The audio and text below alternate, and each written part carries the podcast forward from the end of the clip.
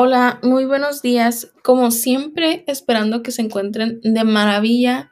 Mi nombre es Andrea Vázquez y sean bienvenidos a este podcast en el que abordamos temas de todo lo que tiene que ver con la investigación de mercados. Y el tema del capítulo de hoy es la importancia que tienen las investigaciones de mercado y las tendencias de estas investigaciones. Y bueno, vamos con la información. Ahora sí, pues ¿qué es todo esto de la investigación de mercados? Bueno, pues esta se puede definir como una técnica que utilizan las empresas para recopilar datos que se quieran conocer de un segmento en específico o de sus clientes. Esto para después analizar los datos e interpretarlos haciendo uso de ellos. Ese tipo de datos te preguntarás, pues, ¿de qué les sirven a las empresas? Pues estos son muy importantes porque los ayudan a tomar decisiones estratégicas de algún producto. Este tipo de decisiones pueden ser respecto al diseño, a los sabores, a colores y demás características que pueda tener un producto o en su caso un servicio. Y esto se hace para lograr el mayor grado de satisfacción posible en los clientes.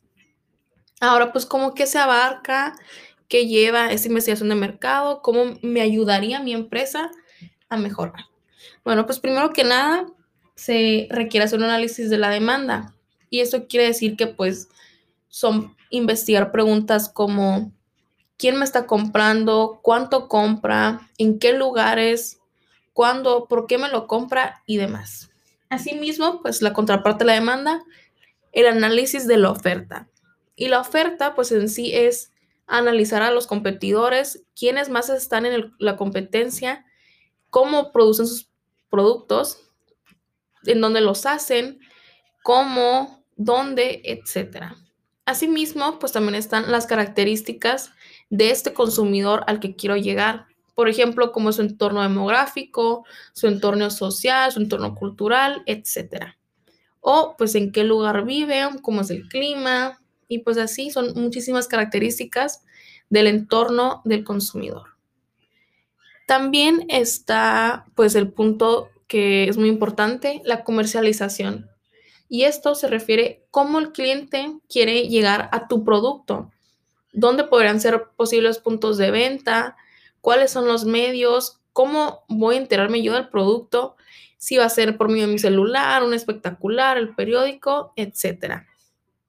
Y por último, pues están las características del producto específicamente. Y ahora sí lo que es un sabor, un color del empaque en específico, el tamaño, el empaque, el aroma, el ingrediente que voy a utilizar para hacerlo, etc.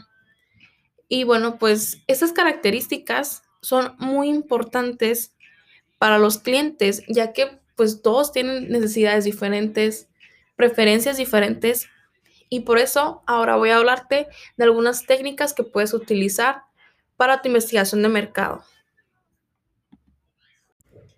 Ahora, pues las tendencias de la investigación de mercado apuntan toda la tecnología, a las redes sociales y demás. Y una de las maneras en que puedas comenzar a implementarlo es por medio de las plataformas como SurveyMonkey en el caso de encuestas y para casos como entrevistas y Focus Group, pues están las plataformas como Zoom, como Google Meets o Skype que te permiten reunir a un cierto grupo de personas para que tú ya pues puedas ahora sí preguntarles y exponerles tu producto que ellos te retroalimenten.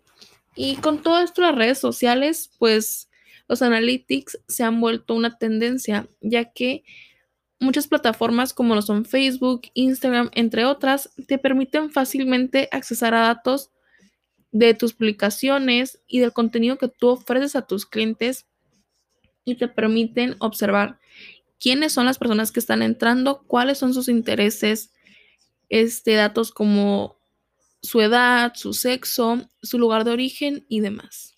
Y también otra tendencia es la automatización. Y con esta se pretende que por medio de la inteligencia artificial se llegue a los consumidores con chatbots que simulen ser personas y que de esta manera puedan entablar conversaciones con el cliente o el consumidor y pues den sugerencias, pregunten si tienen dudas y demás.